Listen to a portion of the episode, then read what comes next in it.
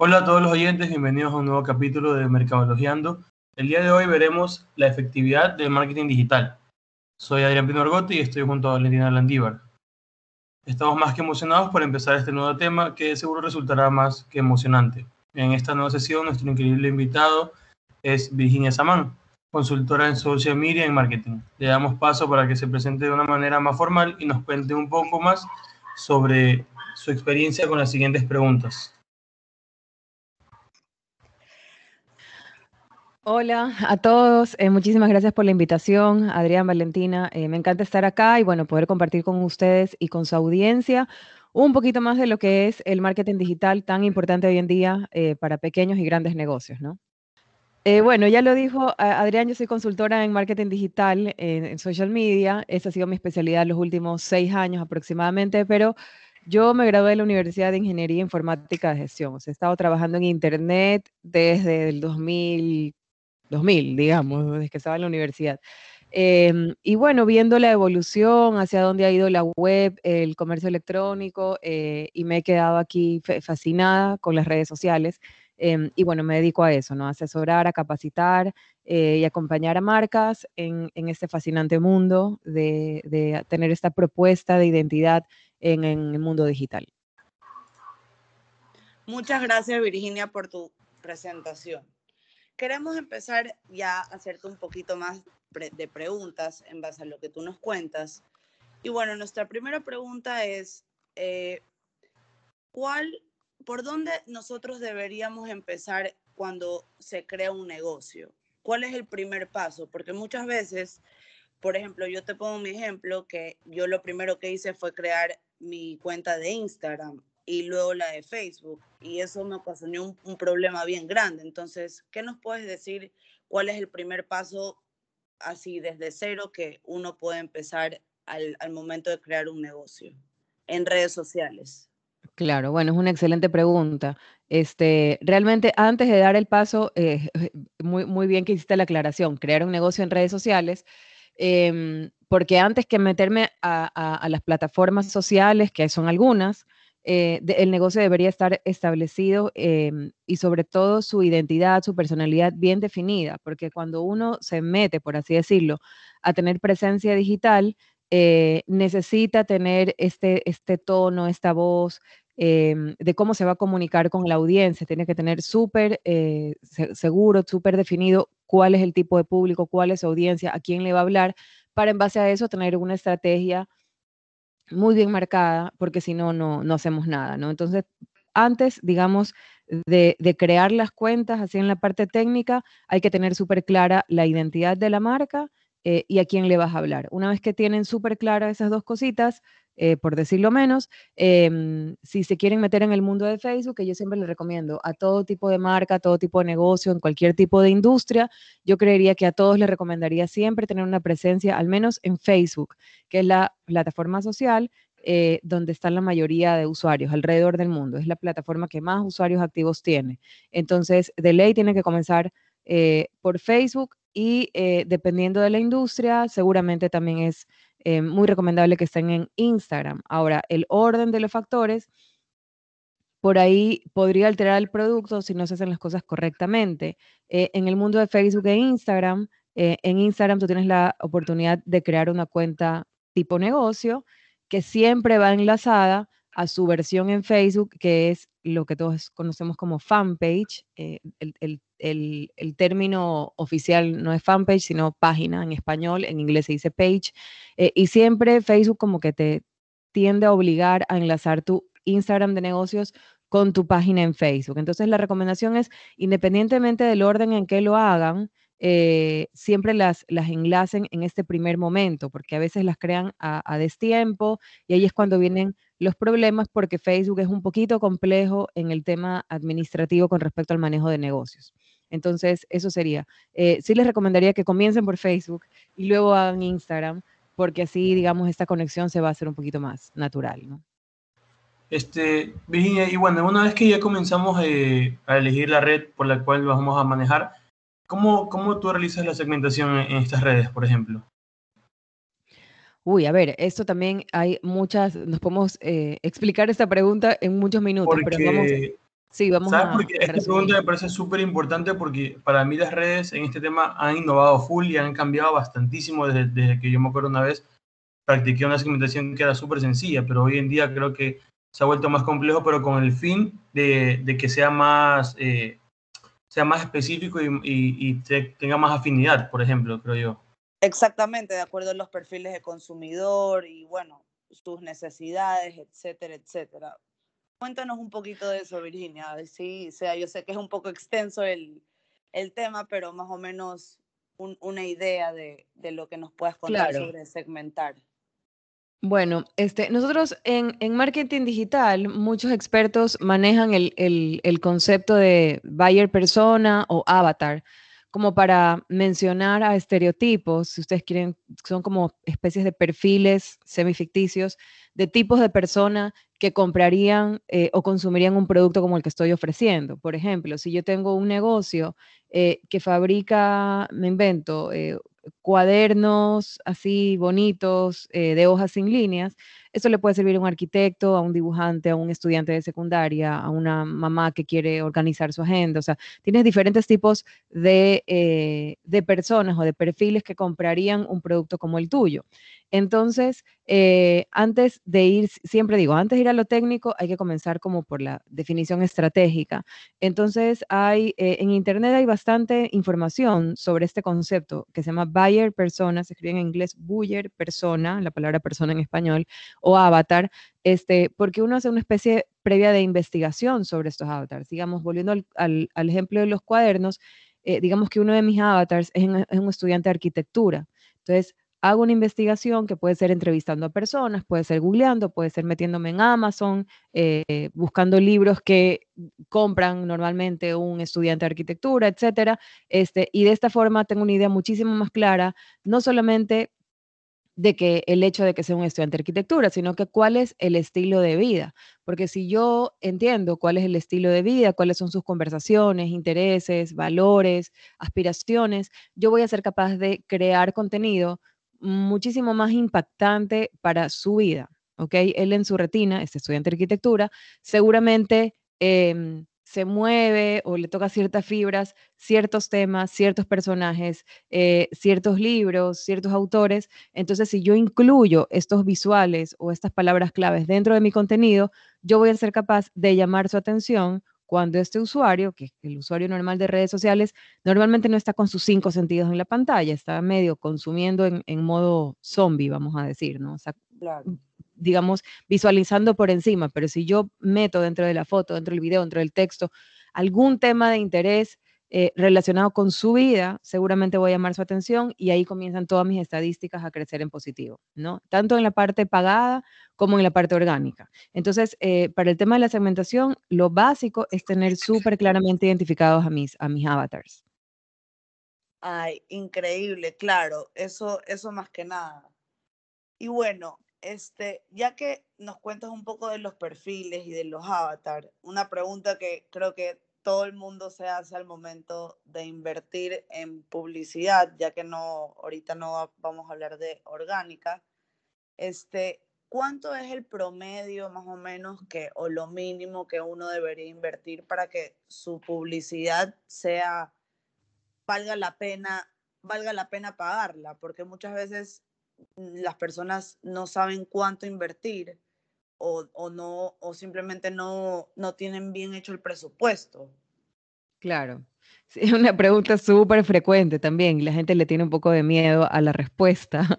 Eh, pero a ver, te doy una regla básica. Hace, esto puede haber sido hace un poquito más de un año.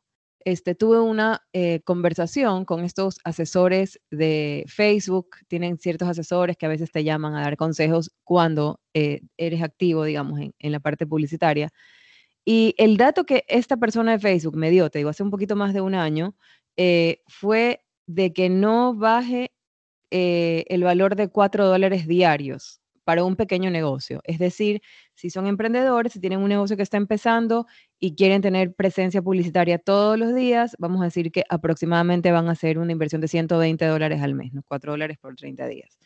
Eh, luego, este año, en el mes de hace unos cuatro meses, eh, estuve en un, en un, congreso virtual sobre anuncios publicitarios y me llamó la atención porque uno de los speakers, que luego tuve la oportunidad de hablar con él por interno y todo, me encantó, se llama Jan Bispo, tenía también este decreto, por así decirlo, de no invertir menos, es decir, esta es la mínima inversión que van a hacer, 2.5 euros, digamos, vamos a traducirlo a dólares a uno a uno, 2.5 dólares por anuncio por día.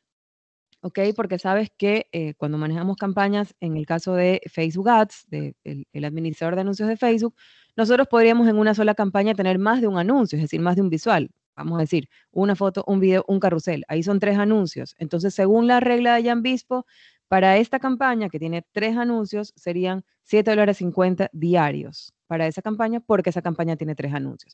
Y así sucesivamente. Entonces, nos podemos guiar más o menos por esas pautas. Eh, si quieres cerrar los números, yo le diría a la gente, no, no gasten menos de 100 dólares al mes, que igual no es mucho si comparamos con otro tipo de medios en otros tiempos. Es baratísimo invertir solamente 100 dólares eh, al mes en publicidad, siendo que tenemos también bastantes resultados. Ahora, también está el juego del retorno sobre inversión, ¿no? O sea, independientemente del valor, sean 100, 1000, un millón de dólares que gastemos en redes sociales, por supuesto, siempre hay que estar midiendo eh, qué tanto se me está devolviendo esa inversión para que realmente sea rentable o no. Claro. Y bueno, indiferentemente ya del valor y todo eso ahí, ya una vez estructurado eso ahí, eh, ya es, estamos mucho más encaminados, ¿verdad? En el momento de cuando ya uno ya define, o, o es bueno definir cuando recién empieza un valor hasta ver, como tú dices, ver si es que eso ahí tiene un, un buen retorno, entonces ahí puedo incrementar. Empezar, empezar a invertir un poco más. Así es. Tenemos que tener, estar súper conscientes de que al menos para el aparato publicitario de Facebook, muchos de los dólares que vamos a invertir probablemente van a ser eh, para, para, digamos, descartar eh, o aprobar hipótesis. ¿Ok? Esto, es un, esto nos, nos montamos sobre una máquina muy basada en matemáticas, en estadísticas, eh, con algoritmos muy, muy complejos, con muchos competidores, donde las decisiones que está tomando la máquina, digamos, se hacen sobre, sobre los microsegundos, con, con, con, muchos actores y muchos factores eh, que van ocurriendo, si la gente está online o no, cuáles son los gustos, si tiene buena o no buena conexión, en qué industria está, en qué país está. Bueno, son muchas variables que afectan, eh, digamos, el performance de cada campaña. Eh, pero como tú dices, probablemente podría ser que tus primeras semanas o primeros meses tu inversión sea un poco más conservadora y una vez que comienzas a detectar patrones de comportamiento dentro de tu audiencia, por ejemplo, los videos te funcionan mejor, o los videos largos te funcionan mejor, o las fotos te funcionan mejor, o las mujeres hacen más clic que los hombres. O sea, son conclusiones que van sacando con las pruebas que van haciendo, entonces ahí puedes incrementar la, inversión. Em, y lo chévere es que, bueno, como decimos siempre, en Facebook Ads prácticamente nunca pierdes plata porque toda inversión, aunque no te haya dado ventas o no te ha dado el resultado que hayas esperado a nivel de negocio, por lo menos te da estadísticas y estas estadísticas son conocimiento para mejorar la siguiente vez. Exactamente, tienes, tienes toda la razón, Virgis. Y bueno, y más o menos ya de una vez que ya hablamos de, la inversión y todo esto aquí, ¿cómo, cuál, qué, es lo, qué es lo más recomendable o a veces uno, uno se atasca en las redes sociales y dice, ya no tengo más seguidores. ¿Cómo puedo hacer creer, crecer mi audiencia? ¿Cómo puedo llegar a más personas? Excelente pregunta. Tengo unas preguntas chéveres que a la gente le van a servir bastante. Eh, a ver, mi, opción preferida para el mundo Facebook es Facebook Instagram, eh, porque es la más segura y la que yo más o, mejor puedo controlar. Eh, para mí son los anuncios. no necesariamente es la opción donde gano más masivamente audiencia, pero a mí me gustan los anuncios porque eh, hemos hablado de segmentación y de avatars, definitivamente quienes ven los anuncios eh, responden al perfil que a mí me gusta, que yo definí. Eh, pero hay más métodos, ¿no? Y uno de estos que también es muy popular y realmente tiene efectividad si se hace bien es el influencer marketing, es decir, contratar a influenciadores o embajadores este, de marca en diferentes círculos, en las diferentes temáticas o intereses que pueda haber dentro de la audiencia, eh, y eso me, hace, me da crecimiento en seguidores. Ahora, el tema con los influenciadores es que eh, los, mega influencers, los que tienen mucho, mucho seguimiento, eh, a veces te dan bastantes seguidores, pero no necesariamente son del perfil que tú buscas. Entonces, ojo con eso. También a veces las personas persiguen el número, quieren el 10K, el 20, 30, 50K, solamente por lucirlo en el pecho, pero yo veo muchas cuentas que se inflan hasta esos números, hasta varias decenas de miles. Pero si tú ves el número de likes o el número de comentarios, o peor aún, el, el volumen de ventas, es bien poquito. Entonces, eh, a mí me gusta el crecimiento lento pero seguro, por así decirlo, em, que, se logra con la publicidad. Eh, últimamente, estos últimos, no sé, pues podríamos decir este 2021 ha estado funcionando bastante bien para muchas marcas. Esto no es algo pagado, es orgánico. Es la utilización de Instagram Reels, ¿no? Que es el último eh, formato de contenido que lanzó Instagram y ellos lo han estado, digamos, favoreciendo entonces muchas cuentas han visto beneficiadas con bastantes nuevos seguidores gracias a que sus videos de Reels se, viralizan.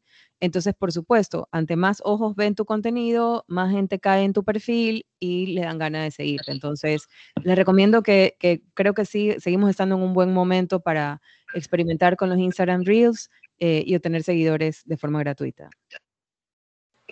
Muchas este, gracias, Bueno, este, y por ejemplo, como anunciante, ¿qué puedo hacer para que valga la redundancia en mis anuncios puedan seguirse mostrando en, mis redes, por ejemplo? O sea, que no pierdan, digamos así, que no se vuelvan aburridos, por así decirlo. A ver, te puedo responder esto de forma técnica. Este, cuando estamos corriendo campañas publicitarias, eh, cuando chequeamos las estadísticas, hay, hay una métrica eh, que se llama frecuencia. Y además que dentro del administrador de anuncios de Facebook tú puedes ver también este, una, un indicador eh, que se llama la saturación de la audiencia. Es decir, qué, qué, tantas veces un mismo usuario está viendo tu publicidad. ¿ok? Entonces, normalmente cuando estamos trabajando con frecuencias mayores de cuatro, es decir, que una persona te ve más de cuatro veces, se podría decir que la audiencia está saturada y es como que estás en un círculo vicioso, te está viendo solo la misma gente, podrías estar como saturando a esa persona y podrías incluso caer en, algo que no quisiéramos, que es que esa persona que te ve repetidas veces eh, te, reporte, ¿sabes? Que cuando uno ve la publicidad siempre tiene la oportunidad de aplazar esos tres puntitos que aparecen por ahí para decir que ya no quieres ver eso, que lo ves muchas veces o que no te gusta. como que no, como que no le interesa. Sí, y que, y que nos pase eso es terrible. O sea, eh, ojalá nunca nadie cuando vea un anuncio nuestro nos reporte, porque eso nos va a afectar negativamente ante el algoritmo. Entonces, eh, si tú quisieras como mantenerte, por así decirlo, en el tiempo sin saturar la audiencia, eh, podrías, uno, digamos, crear públicos que no sean muy pequeños. ahorita con el cambio que hubo en abril con el iOS 14, eh, yo les diría que públicos de mayores a más de 500 mil personas para arriba, para que no trabajar con públicos tan pequeños. Hay negocios en que es inevitable trabajar con públicos muy chiquitos, pero si, les es posible eh, trabajar con públicos de, no sé, mínimo 300 mil, 400 mil, 500 mil para arriba de personas, para que no se sature. Este, y lo otro es que Facebook también nos da un tipo de segmentación que ya se llaman eh, los públicos similares, que yo no soy muy fanática, ojo, pero dado este caso, o sea, si es que quiero descubrir gente nueva o que, o que mi publicidad sea vista delante de, ojos frescos, em, pueden utilizar los públicos similares, que, que son públicos que te crea eh, Facebook con su inteligencia artificial eh, porque detecta cierto tipo de persona que es la que más probablemente le gusta tu publicidad y encuentra personas parecidas, ¿no? Que vivan en lugares cercanos, que tengan eh, estilos de vida parecidos. Entonces, en ese sentido, tú puedes, como quien dice, eh, alargarle la vida a un anuncio o a una campaña. Este, otra, otra cosita que me pareció súper chévere que lo dijiste ahí, por ejemplo, no que hacer un tema súper extenso, pero puedes decir como que en manera súper básica ¿Cómo funcionan los, algoritmos en, bueno, en estas redes? En Instagram, en Facebook. Claro. Este, ajá, lo vamos a hacer bien cortito. primero, entender que, los algoritmos al final del día es como la inteligencia del software, donde todo esto está corriendo, ¿no? Todo esto, eh, cada cosa que nosotros publicamos y cada cosa que nosotros consumimos eh, ocurre dentro de un software. Ese software tiene reglas lógicas eh, que están detectando todo el tiempo, por un lado, el comportamiento de todos los usuarios, ¿no? Facebook está a la escucha todo el tiempo de lo que los usuarios que consumimos el contenido a dónde le damos like, a dónde hacemos clic, cuántos segundos nos quedamos viendo un video, a qué horas del día abrimos, cuántas horas del día consumimos, si abrimos más Instagram o más Facebook, eh, si es que comentamos qué palabras claves utilizamos, etcétera, etcétera. O sea, estamos súper observados por Facebook eh, con el objetivo de que ellos entiendan y se hagan una clara idea de cuáles son mis gustos, preferencias e intereses, ¿no? De tal manera que eh, cada vez que yo me conecte a Instagram o a Facebook, mi, feed, es decir, mi, todo el, conjunto de, posteos, de publicaciones que, voy a, que me van a aparecer, van a ser buenos para mí, porque a Facebook lo que más le importa, cuando, cuando digo Facebook me refiero también a Instagram, ojo. Eh, a Facebook lo que más le importa es que el usuario tenga una buena experiencia, o sea, que tenga una buena experiencia de usuario, porque si entro a Instagram y no me gusta lo que veo, me voy a TikTok, que es la competencia. Entonces, eh, Facebook siempre quiere que cada vez que entremos a sus plataformas salgamos felices y nos quedemos mucho tiempo, ¿ok? Entonces, por un lado, tiene esta, eh, este trabajo, el algoritmo de estar escuchando para entender quién es quién y en base a esta imagen que se hace de cada persona, él es como también una especie de curador personal que va seleccionando qué piezas de contenido le interesan a qué usuario y se las muestra. No es un trabajo súper complejo porque para tomar decisiones eh, de qué contenido mostrar a cada quien, eh, tiene una tremenda selección. Imagínate, no sé, pues dependiendo de cuántas cuentas uno siga, si yo sigo a mil cuentas y cada cuenta, me invento, postea una vez al día, significa que hay mil posts para ver, pero dependiendo de qué tipo de usuario yo soy, si me conecto 10 minutos a Instagram al día, el algoritmo la va a tener dura porque va a decir, chuzo, en 10 minutos de mil posts, ¿cuántos puedo escoger? Necesito escoger de 10 de 10 mil. ¿En qué se basa para seleccionar 10 de 10.000? Bueno, en la actividad del usuario. Entonces, eh, eso es básicamente lo que ocurre. Siempre el algoritmo, o sea, básicamente lo que está haciendo es seleccionando el contenido más relevante al usuario. Lo que él calcula que el usuario o le va a poner like o va a comentar o le va a gustar o le va a guardar o va a reaccionar al respecto. Em, entonces, eh, es eso, el, trabajo difícil que tenemos los que estamos haciendo publicidad pagada eh, por eso les decía la importancia de la investigación del avatar, es que si yo conozco cómo es el estilo de vida de la persona a la cual le quiero hablar, yo voy a poder incluir dentro de mi contenido eh, temas, visuales, eh, palabras claves que van a llamar su atención y que van a hacer que me consuma. Entonces el algoritmo cuando detecta que muchas personas están likeando, comentando, mirando muchos segundos del video, eh, deslizando hacia la derecha imágenes de un carrusel, son muestras de que el usuario le ha interesado el contenido. Entonces, este contenido, si le interesa a la gente, va a seguir siendo este, entregado. ¿no? El alcance, que es a cuántas personas lee el contenido, definitivamente depende de las interacciones. Yo voy a querer siempre poner contenido que le interese al usuario. Siempre, o sea, nunca, ya, ya esa era de poner feliz lunes, bienvenido noviembre, no, no vale, porque eso es contenido de relleno, o sea, hay tanta, tanta oferta que no nos podemos dar el lujo de llenar huecos, sino de realmente pensármela profundamente, a ver, yo siempre digo a la gente, traten de que cada post que pongan sea un post bomba, o sea, que impacte. Eh, porque hay demasiada competencia, entonces eh, ya llenar el hueco no vale. Si, van a postear una sola vez, pero esta sola vez es bomba, yo prefiero que hagan eso a que estén todos los días intentando ver qué digo hoy, qué digo hoy. Interesante, interesante, muy interesante lo que nos acabas de decir, Virix. Y bueno, indiferentemente ya de los algoritmos, porque sabemos que ese es un tema muy extenso y mucho más profundo, ¿cómo nosotros podemos medir para poder analizar nuestros resultados en redes sociales? O sea, ¿qué, ¿cuáles son las métricas que nosotros deberíamos utilizar o, o, qué, sí, qué métricas podríamos utilizar para analizar todo esto que venimos haciendo en, en, redes sociales, para medir el, el retorno o el beneficio que nos da todo esto aquí?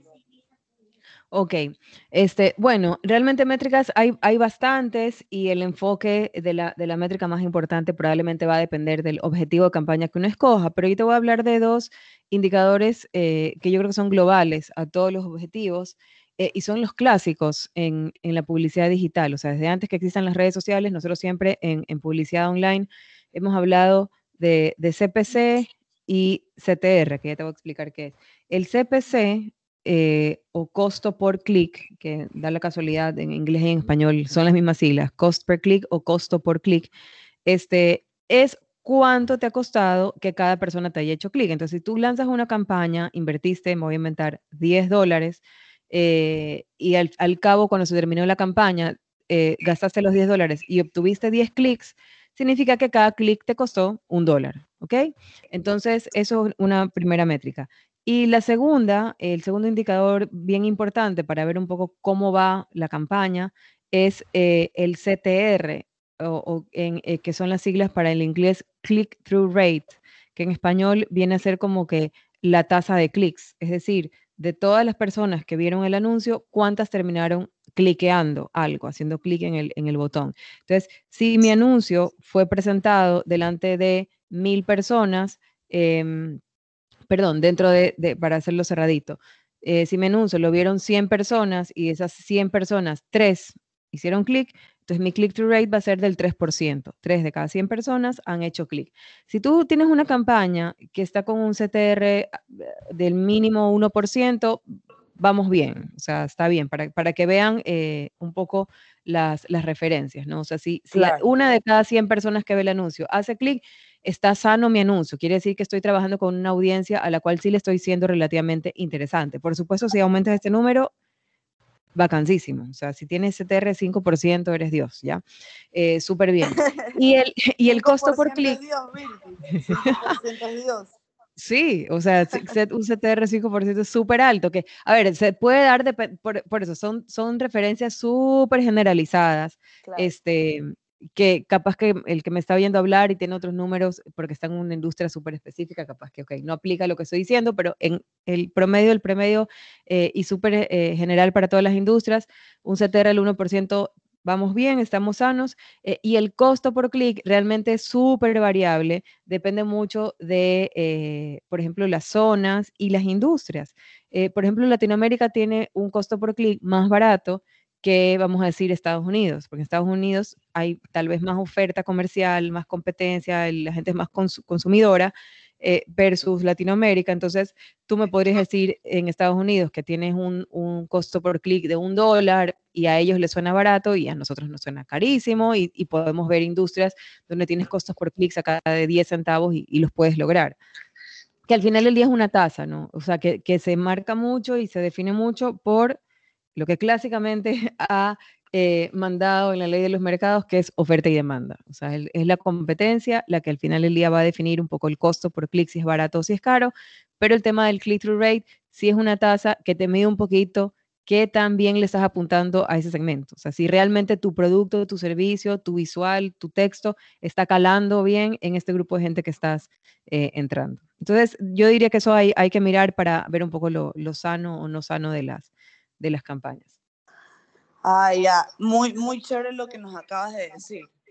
Y bueno, ya un poco ya más apartado de los algoritmos y de todo esto que hemos conversado, ya que empezamos como, ¿por qué, por qué, por qué empezar si Facebook o Instagram?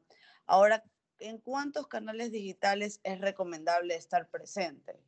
Básicamente, cuando uno empieza o, o más o menos algo así. Claro.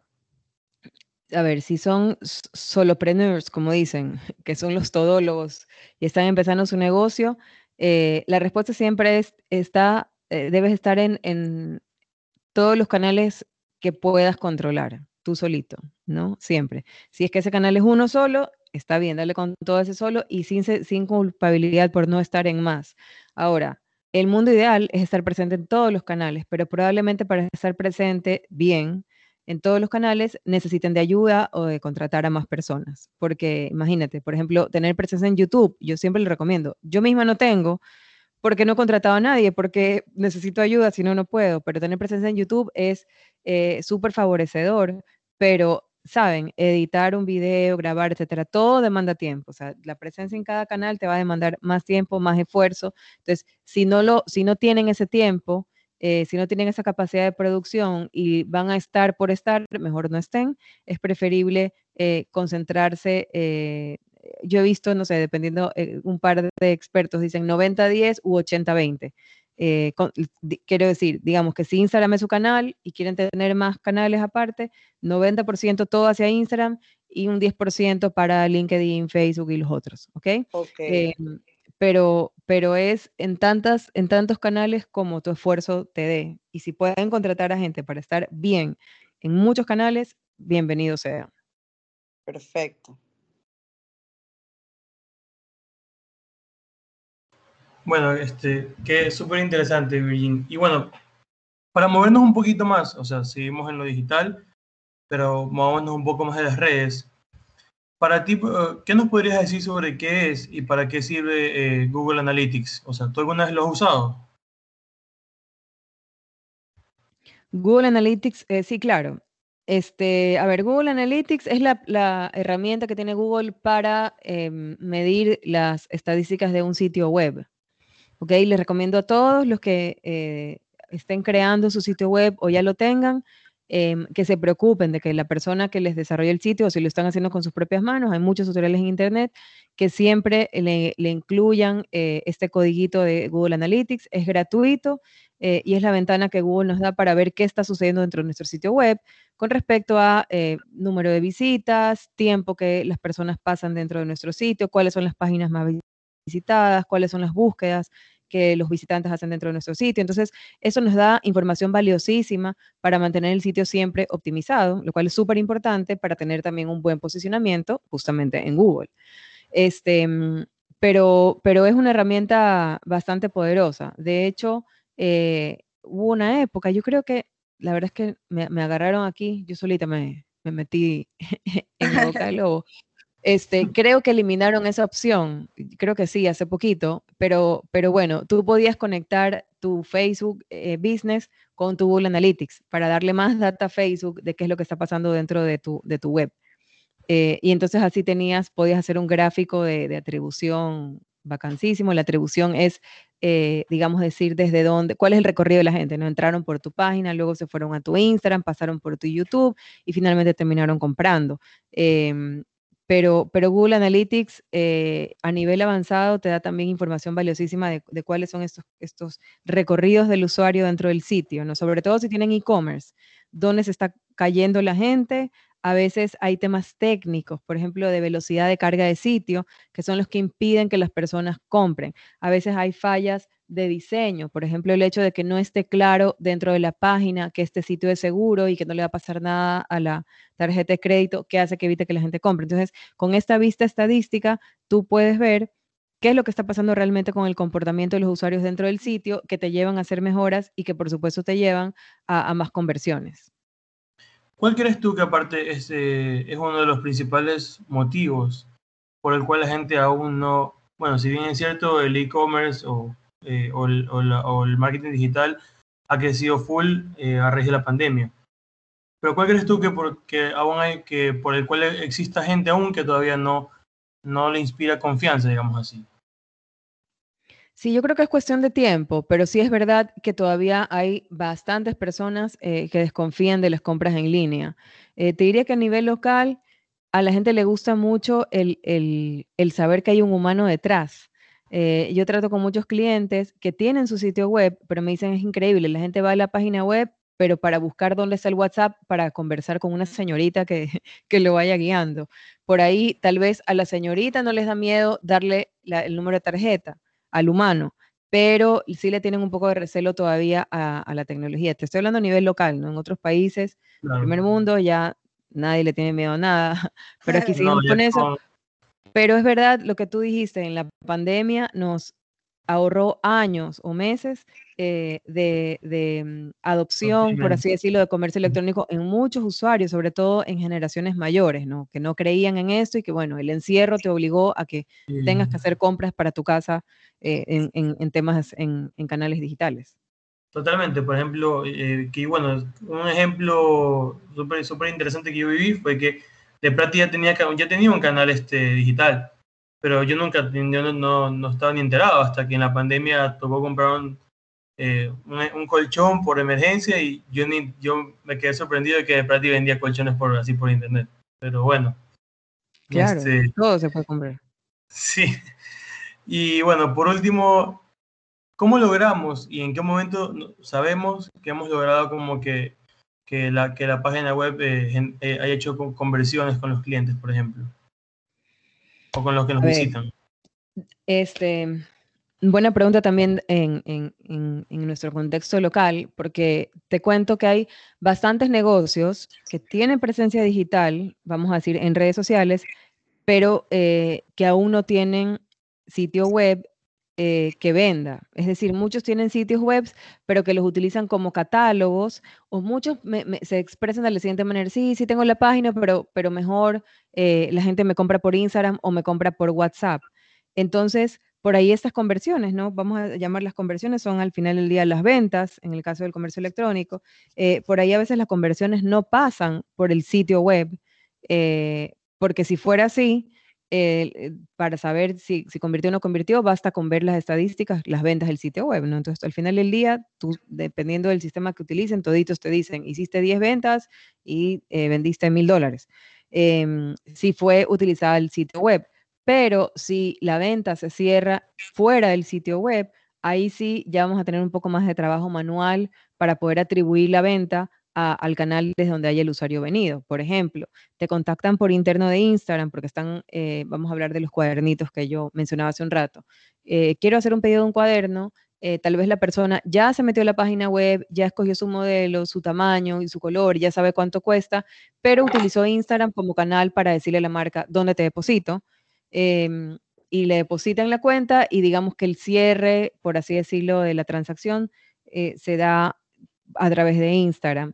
En este caso, para poder registrar esa conversión, eh, tendría que la persona que está detrás de la cuenta, el community manager o quien sea, eh, anotarlo de forma manual, en un Excel, en un cuaderno, donde sea, cuántas ventas se cerraron dentro de Instagram, cuántas ventas se cerraron en WhatsApp y le recomiendo también a todo el mundo, cuando esto pase, cuando la venta sea, eh, digamos, el cierre de la transacción sea offline, por así decirlo, es decir, no pase sobre el sitio web, tengan la costumbre de preguntarle al usuario em, de dónde vino, o sea, por, qué está comprando. Entonces ahí les van a, pueden atribuir ustedes eh, esa venta a la publicidad por la cual están ustedes pagando, o simplemente a su buen contenido en Reels, o simplemente a su buen posicionamiento en Google, porque son todos estos factores por donde la gente los encuentra y confía en ustedes y termina comprando. Pero eh, la forma de saber la conversión en la página web definitivamente la sé de forma exacta solo los que pasan por el sitio web, pero si tienen conversiones fuera del sitio, eh, ahí sí te digo, es manual la única forma de tenerlo. Listo, Virgix. Muchas gracias, muchas gracias. Bueno, hemos llegado a la parte final de este episodio. Ha sido una conversación súper interesante y con mucha información que nos permitirá seguir creciendo profesionalmente. Agradecemos a nuestra invitada de hoy, Virgix Help. La pueden seguir en Instagram también todos nuestros seguidores que no han escuchado hoy y, la, y, seguro la han pasado también como nosotros. Les invitamos a que estén atentos en nuestra cuenta de Instagram, Mercadologiando, donde van a conocer el tema de nuestro próximo episodio y también donde compartiremos contenido que te ayudará a seguir creciendo. Muchas gracias. Hasta pronto. Gracias, Virginia. Muchas gracias por tu tiempo y por, por, ayudar, por comentarnos todo lo que, tu experiencia y lo que sabes. A ustedes y bueno, hasta la próxima y un saludo a toda la audiencia. Listo, muchas, gracias, gracias. Chao, chao. Chao, gracias.